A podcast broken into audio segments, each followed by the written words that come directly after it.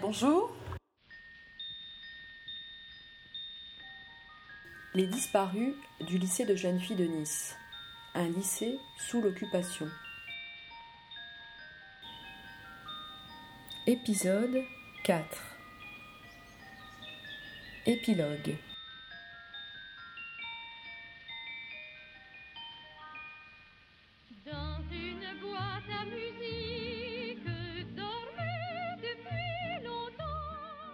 Michel Merovka est la présidente de la Nejdam.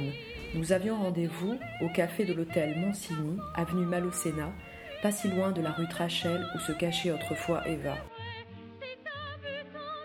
C'est le sigle de Association pour la mémoire des enfants juifs déportés des Alpes-Maritimes. Donc c'est une association qui a été créée en 2003 euh, sur le modèle de celles qui ont été faites à Paris. Et à Paris, c'était souvent des, frères et sœurs de- d'enfants déportés, donc qui étaient plus grands et qui ont survécu, puisque les petits ont été euh, directement euh, assassinés. Et euh, ils voulaient qu'on se rappelle que leurs, frères et sœurs étaient passés dans des écoles. Ils ont commencé à faire des plaques. Le premier, ça a été le comité Tlemcen, qui est à la rue Tlemcen. Et nous, on a décidé de faire ça. Il y avait une exposition de Serge Klarsfeld en novembre 2002, septembre, septembre 2002. Et il avait fait une exposition à la gare avec des portraits d'enfants déportés de Nice et des Alpes-Maritimes. À la gare de Nice. À la gare de Nice, à la gare SNCF. Et c'est là qu'avec quelques amis, euh, ben, on a décidé de faire cette, euh, cette association. Entre autres avec un monsieur qui était un Parisien qui venait d'arriver, qui s'appelle euh, Maurice Vinikamen. Et lui ne connaissait personne ici. Donc, euh, ben, moi je connaissais Dupont. Et c'est par, le, par M. Panicacci, le, président de, du musée de, la musée de la Résistance de, Nice, qui lui-même est prof euh, de fac et spécialisé dans la période de la guerre à Nice. Donc euh, voilà, on a créé cette association au mois de juillet 2003. Et le but, c'était d'arriver à retrouver les traces des enfants qui étaient scolarisés à Nice et dans les Alpes-Maritimes. Donc d'abord, on a fait des.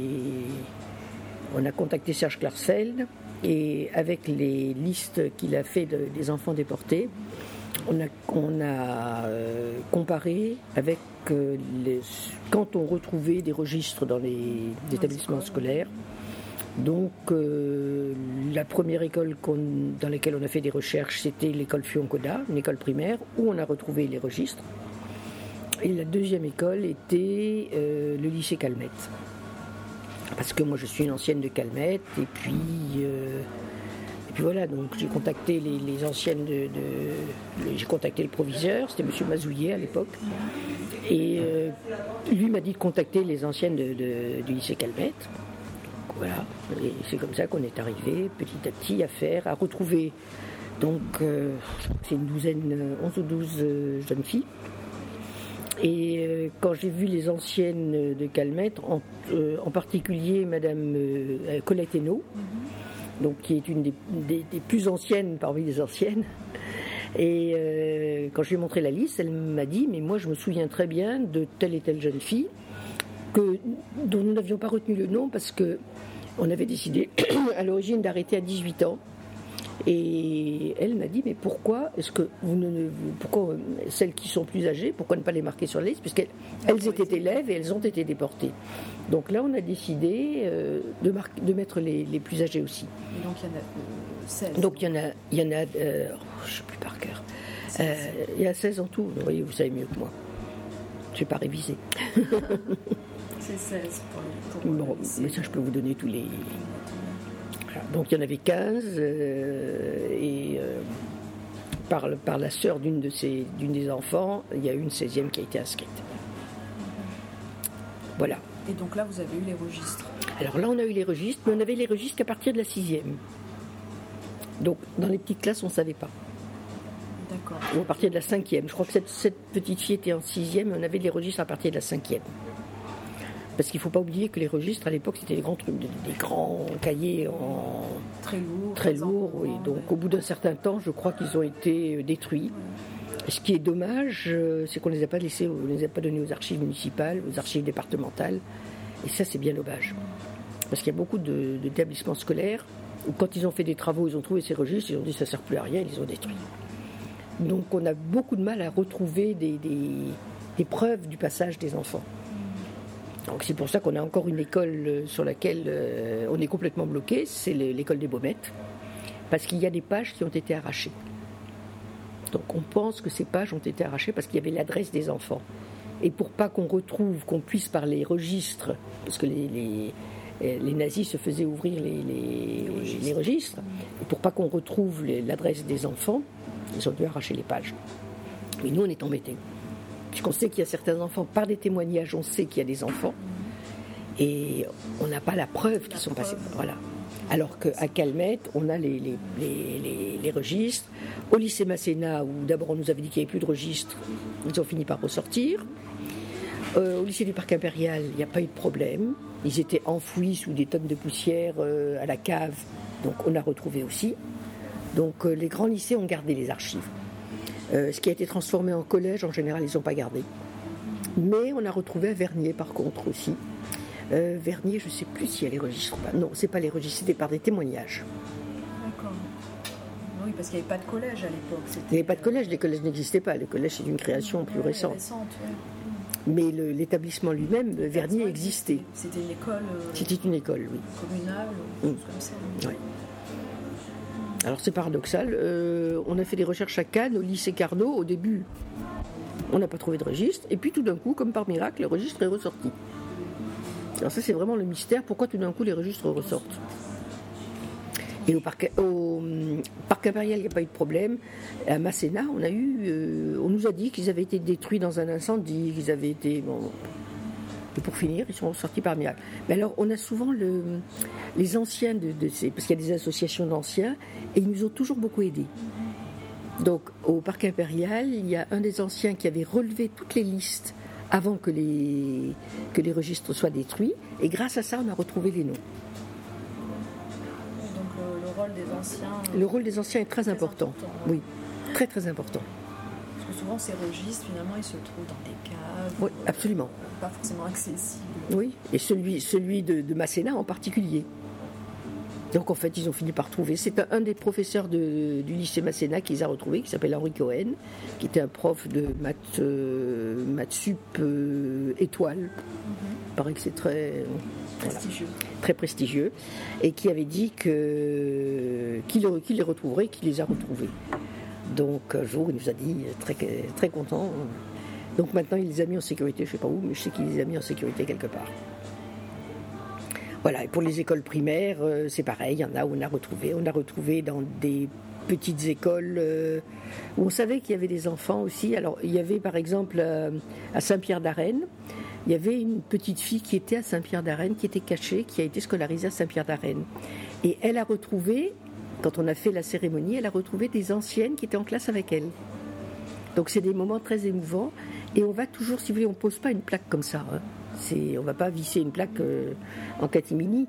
On fait toujours une action pédagogique en amont. C'est-à-dire qu'on va parler aux élèves. On peut le faire avec les, enseignants qui sont d'accord et surtout avec la, direction. Euh, Jusqu'à présent, on n'a pas eu de problème. Si on a une fois un problème dans une classe euh, au Canet, où les anciens, du, les, les vieilles familles euh, du Canet se sont opposés à ce qu'on mette une plaque dans une école. Et les motifs qu'ils ont donnés, Ils ne veulent pas qu'il y ait des noms de juifs dans l'école, euh, ils ne veulent pas que ça traumatise les enfants, ils veulent pas. Enfin, il y a eu tout un truc. euh. Et dans le fond, ils nous ont presque rendu service, puisque la mairie était quand même assez choquée de l'attitude, et ils ont fait carrément un monument, une stèle exactement, avec le nom de tous les. On voulait mettre que les enfants au départ, et en fait, du coup, on a dit on met les parents aussi. Et puis, et puis après, on a dit, mais pourquoi mettre, ne pas mettre tous les déportés? Donc, on est là-bas, au Canet, on a fait une petite selle qui est dans un jardin public, qui est très bien exposée, et euh, où il y a tous les habitants du Canet qui ont été déportés. Alors, on a marqué l'âge quand ce sont des enfants, autrement, on ne marque pas l'âge. Mais là, on a marqué l'âge, et là, il y avait euh, euh, le neveu d'un des déportés qui, était, qui est venu. On, arrive à avoir euh, quand même des familles quelquefois. Et au parc impérial, quand on l'a fait, évidemment, il y avait le frère de Simone Veil. Et elle est venue avec sa sœur. Et on a fait le même jour à Saint-Philippe, à l'école Saint-Philippe, parce que sa- ses cousines avaient un petit frère qui a été déporté avec leurs parents. Elles, elles avaient été cachées grâce, euh, grâce au, là où elles étaient scolarisées. Je ne sais plus, il faudrait que je demande. Ah, elle, vous pourriez peut-être l'interroger. Madame intéressant. Donc ce sont des cousines germaines, elles sont nées Jacob aussi. D'accord, d'accord. Et elles ont été envoyées par l'école euh, dans une espèce de classe verte, ce qui les a protégées. Et leurs parents ont été arrêtés avec euh, leur petit frère. Donc le frère de, de Simone et Denise Vernet, c'était euh, Jean Jacob et lui c'est François Jacob. Donc il y avait 9 ans. Et elles, elles habitent toujours dans la région? Non, non, elles habitent à Paris. Elles habitent à Paris. Les deux sœurs sont toujours là. Cousine donc. Cousines germaines de... euh, Simone Veil. Et oui, elles sont toutes venues. Et les, les deux cousines donc, euh, sont venues euh, avec leur mari, avec leurs enfants. Et euh, Simone Veil, quand elle a vu ça, elle a dit Mais Au fond, j'ai même pas pensé à dire à mes enfants de venir.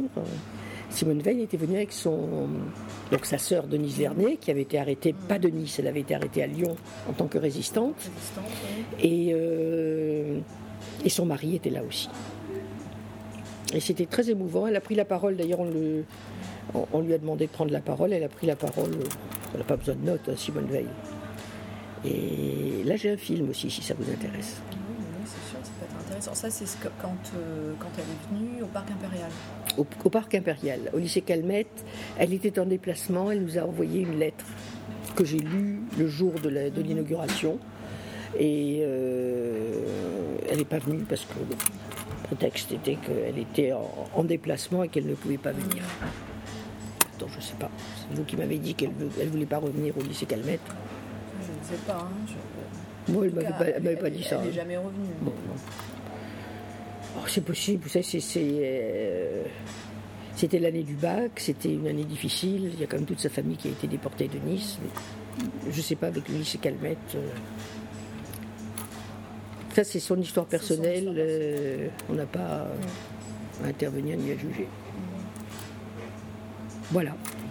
Je ne sais pas ce que vous voulez savoir d'autre. Ben, moi, ce que je voulais savoir aussi, c'est euh, est-ce que vous, vous savez si, si des élèves euh, du lycée, du lycée Calmette, enfin le, le lycée de jeunes filles, comme on disait à l'époque, Mhm. euh, ont été euh, euh, arrêtés euh, au lycée? Alors, il y en a une qui a été arrêtée au lycée. Qui s'appelle, s'appelle, Germaine, Germaine Steinlauf. Germaine Steinlauf. Donc, euh, Germaine Steinlauf a été arrêtée au lycée. Euh, on le sait parce que sa, sa sœur est venue quand on a fait l'inauguration de la plaque. On n'avait pas trouvé le nom de sa sœur parce que, comme on a, on pris que ce qui était sur les registres, et on n'avait pas trouvé les registres de sa classe. Et le lendemain, elle est venue en disant que c'est la seule qui a été, qui a été arrêtée sur place au lycée et que c'est pas normal que son nom n'y soit pas. On a dit que c'est tout à fait normal que ce- qu'elle soit pas contente. Et euh, donc on a refait une inauguration de plaque en ajoutant donc les noms des deux jeunes filles qui avaient 20, qui avaient 20 ans. Et euh, donc l'année suivante, on a refait une inauguration de plaque, moins importante que la première évidemment, mais on a refait une cérémonie.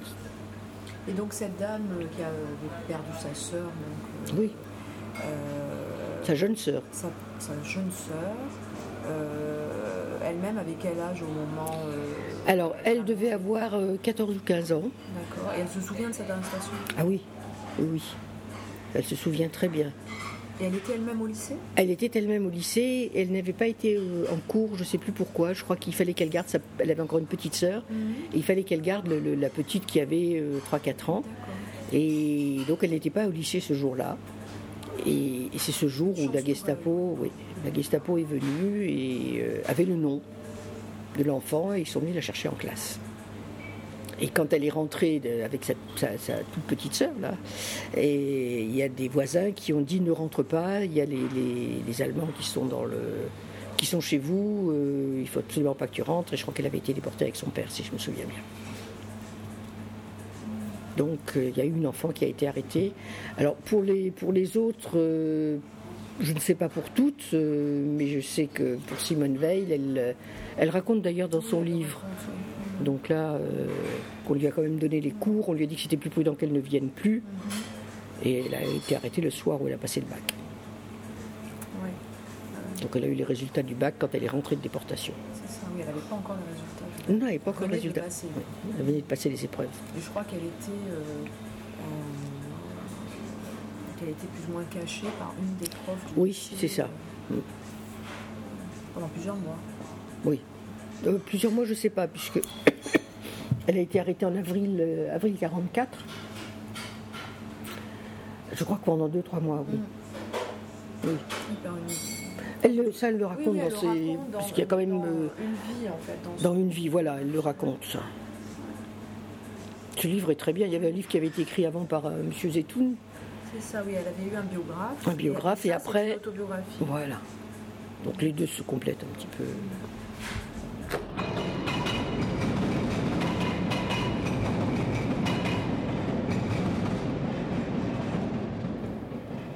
Courrier du commandant militaire des Alpes-Maritimes au préfet lui annonçant la possibilité d'utiliser la caserne Var pour regrouper 3000 personnes, 28 juillet 1942, archives départementales Alpes-Maritimes, 166 W 16.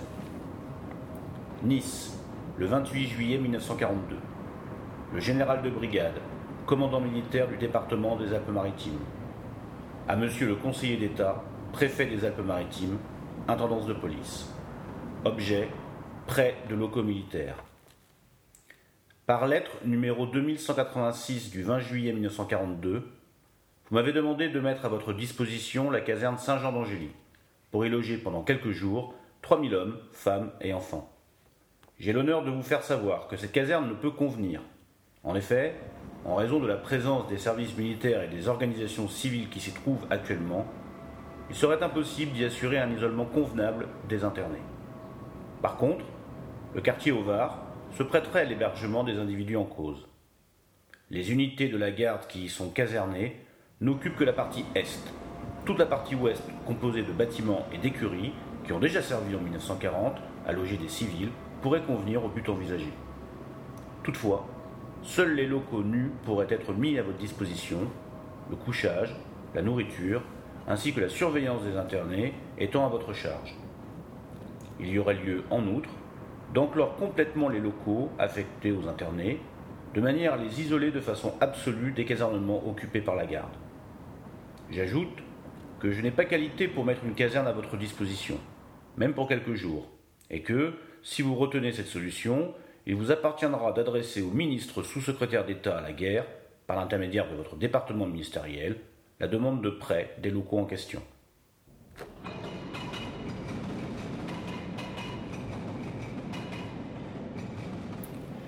Interception téléphonique relative au transfert des Juifs pour le premier convoi, 30 août 1942.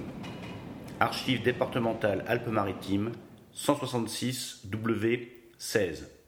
Numéro 2224. Secret. 30 août 1942. 11h50. Premier demandeur, Monsieur X, lieu Nice. Second demandeur, Monsieur Y, lieu Circuit d'Antibes. Le transfert des Juifs. Il faut que vous achetiez le plus possible de seaux hygiéniques, car ils seront dans des wagons de marchandises et ils ne pourront pas sortir.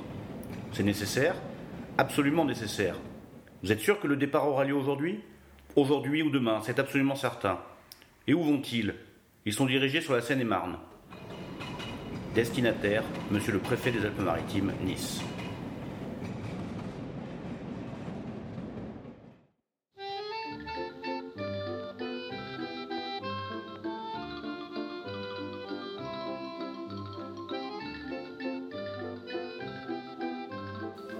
On vous classe dans des catégories bizarres dont vous n'avez jamais entendu parler et qui ne correspondent pas à ce que vous êtes réellement.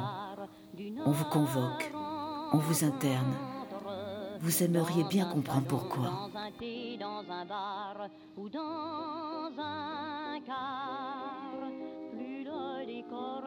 Le lycée de jeunes filles est un lieu de socialisation où des filles d'immigrés italiens peuvent rencontrer des filles de rentiers persans. Les juifs de France vont considérer le lycée comme le marchepied pour les garçons vers les professions libérales, la fonction publique intellectuelle, la promotion sociale. Dans les lycées en Algérie, les élèves juifs des écoles et des lycées ont officiellement été exclus. En octobre 1941, le proviseur du lycée d'Alger convoque Jacques Derrida et le congédie, comme les autres élèves juifs de son établissement. Jacques Derrida écrit d'ailleurs dans la Contre-allée Je me demande si je ne voyage pas tant parce que j'ai toujours été, comme de l'école, renvoyé. Je procède toujours quand j'écris par digression, selon des pas de côté, addition de suppléments, prothèses, mouvements d'écart, vers des écrits tenus pour mineurs, vers des héritages non canoniques. Les détails, les notes de bas de page. Mais en France métropolitaine, les autorités n'ont pas mis en œuvre un plan officiel d'exclusion. Elles n'en ont pas eu besoin. L'élimination s'est faite d'elle-même. Dès décembre 42, les élèves au nom à consonance juive quittent massivement le lycée. Les Juifs de Nice et d'autres villes de France ne peuvent plus se rendre dans les cafés, les bibliothèques, les jardins publics, puis ils subissent les menaces de rafles, d'arrestation et de déportation, mais ils sont théoriquement autorisés à laisser leurs enfants fréquenter les écoles et lycées.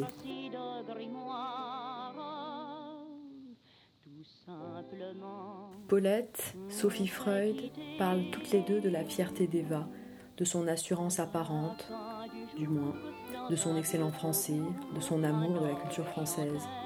Sophie dit de sa cousine qu'elle ne se sent pas juive. Eva ne veut pas être une exilée. La France qu'elle aime ne peut pas lui faire ça. À elle, la jeune, jolie et brillante petite fille du père de la psychanalyse. Mais l'intégration individuelle a-t-elle un sens dans la tourmente de la France occupée et collaborationniste?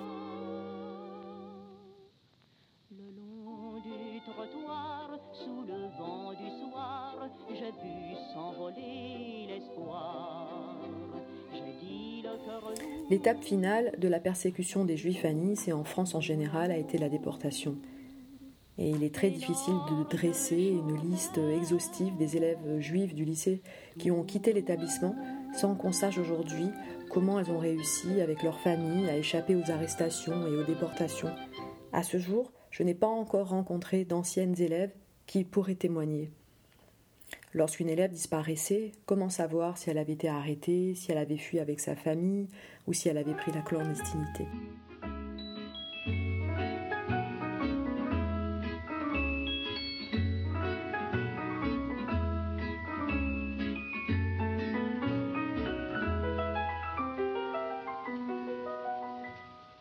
Il revient à ma mémoire des souvenirs familiers.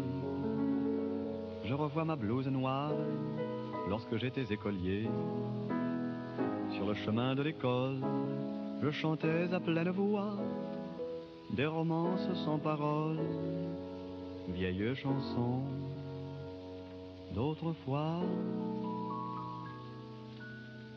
Douce France, cher pays de mon enfance. Personne ne sait quels ont été les sentiments intimes de mademoiselle Duverger, la directrice du lycée de jeunes filles de Nice. Sans doute ne portait-elle pas de jugement, d'appréciation différente pour les bonnes élèves si elles étaient juives et si elles ne l'étaient pas. Dans le registre d'autres lycées de France, la mention J pour juif est apposée à celle de certains noms, mais pas dans le registre du lycée que j'ai consulté. Les élèves de Nice n'ont pas porté l'étoile jaune comme en zone occupée. Simone Veil écrit dans Une vie dans son autobiographie Dès novembre, la directrice m'avait convoqué à son bureau et fait comprendre qu'elle ne pouvait plus m'accueillir dans l'établissement. Une ou deux lycéennes juives ayant été arrêtées, elle refusait d'endosser une aussi lourde responsabilité. Désormais, je devais rester chez moi et préparer mon bac par mes propres moyens. Son attitude me surprit, mais je n'avais rien à dire. Par chance, grâce aux cours que me passaient mes camarades de classe et aux corrections que les professeurs voulaient bien me transmettre, j'ai bénéficié d'une aide scolaire efficace.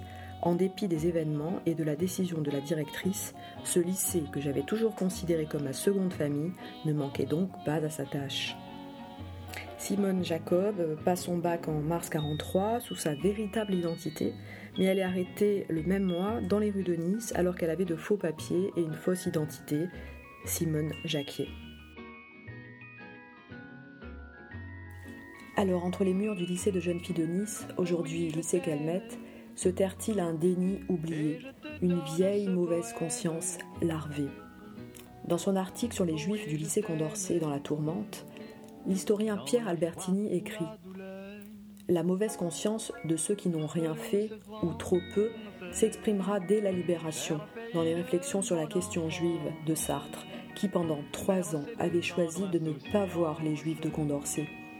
Sartre écrit Il n'est pas un de nous qui ne soit en cette circonstance totalement coupable et même criminel. Le sang juif que les nazis ont versé retombe sur toutes nos têtes. Sartre écrit ces mots en octobre 1944, au moment où il quitte son poste de professeur de philosophie au lycée Condorcet et l'éducation nationale. Ceux qui n'ont pas fait grand-chose, si peu, si tard, ne sont plus là pour se justifier. Nos petits disparus du lycée ne sont aujourd'hui que des noms et des prénoms sur une plaque. Nous avons également retrouvé leurs adresses dans le vieux registre du lycée et les professions de leurs pères. Mais ces noms et prénoms sont à présent des voix dont les échos doivent vibrer pour toujours en nous.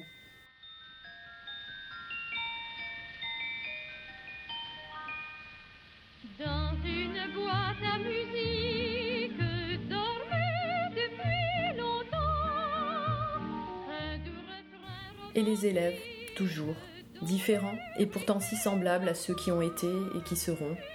Un lycée, c'est un peu comme un palimpseste vivant. D'abord, 14 élèves ont répondu à mon appel en terminale littéraire, puis une quinzième s'est manifestée et un seizième d'une autre classe s'est laissé convaincre par Marie. Les 16 élèves sont venus chez moi pour enregistrer et nous avons mangé des gâteaux au chocolat. Ah mais ouais, au pire je dis Hélène, je dis Hélène Dana, Hélène Dana, euh, et tu me fais non Hélène Dana, euh, c'est ça. Madame, oui, au pire on peut faire ça, comme on a dit que c'est Hélène et Hélène. fais jamais ça. Oui, mais du coup, on va Hélène oui, Dana, c'est- que tu veux dire, c'est Hélène Dana. Non, mais la même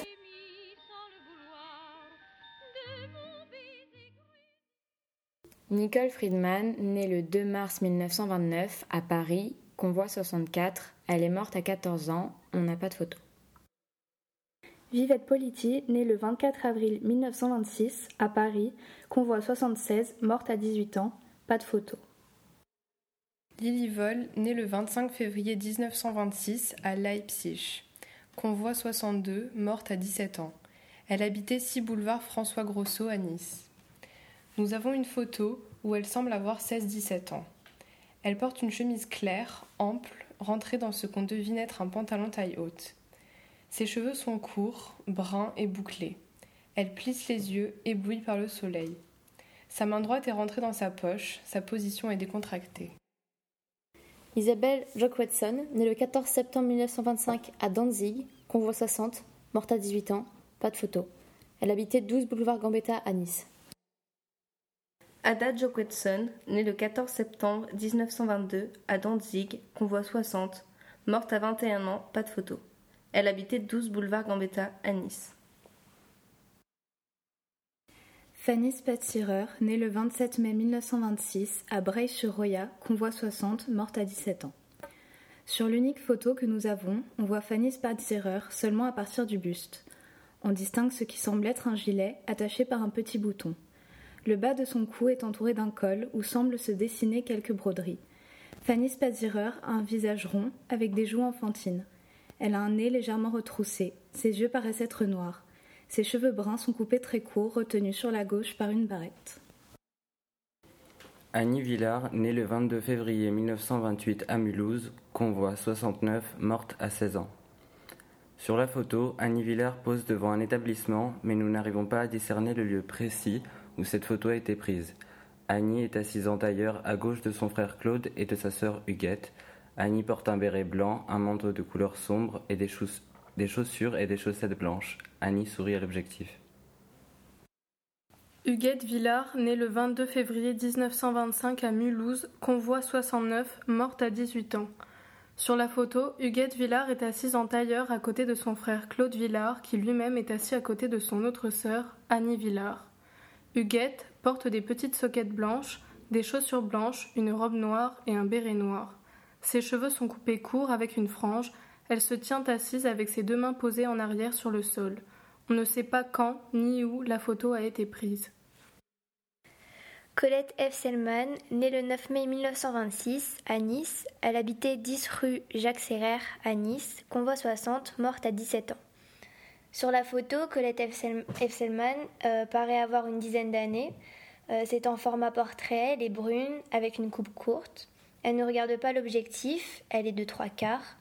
Elle porte son regard en bas à droite. Les traits de son visage sont très fins. Elle porte un manteau noir et on peut même voir son petit haut à carreaux avec un col blanc. Eliane Dana, née le 12 janvier 1922 à Nice, convoi 62, morte à 21 ans, pas de photo. Geneviève Latalski, née le 24 octobre 1924 à Paris, convoi 60, elle est morte à 19 ans, pas de photo. Huguette Neama, née le 21 août 1927 à Belgrade, convoi 62, morte à 16 ans, pas de photo. Elle habitait 18 rue Reine Jeanne à Nice. Monique Jacob, née le 2 septembre 1929 à Paris, convoi 62, morte à 14 ans, pas de photo. Paulette Molina, née le 7 décembre 1925 à Marseille, convoi 61, morte à 17 ans, pas de photo. Janine Lubetsky, née le 25 juillet 1932 à Paris, convoi numéro 77, morte à 12 ans. Nous avons une photo, on y voit Janine, une fillette, les cheveux coupés au carré, la raie au milieu, on devine deux barrettes sur les côtés. Un semblant de sourire est perceptible sur son visage très jeune. Elle regardait vers la droite, elle portait un haut à col Claudine. Germaine Steinloff, née le 6 décembre 1932 à Nice, convoi 68, morte à 11 ans. Sur la photo jaunie, elle semble avoir une dizaine d'années. Il s'agit d'un portrait. Elle est légèrement tournée vers l'objectif. Elle a deux couettes attachées par des rubans blancs. Elle porte une chemise blanche ainsi qu'un gilet fermé par un petit ruban noir.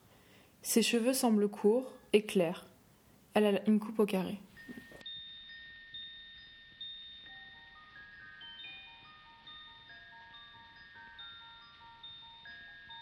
C'était Les disparus du lycée de jeunes filles de Nice, un documentaire d'Isabelle Surin, avec les témoignages de Colette Hainaut, Martine Zacher, Jeannette, Denise Rossi, Paulette Froger-Lanfranchi, Armand Schaffer et Michel Merovka, et la sympathique participation de Claire Deval, Anthony Tonnerre, les élèves de terminale L1 de l'année scolaire 2015-2016.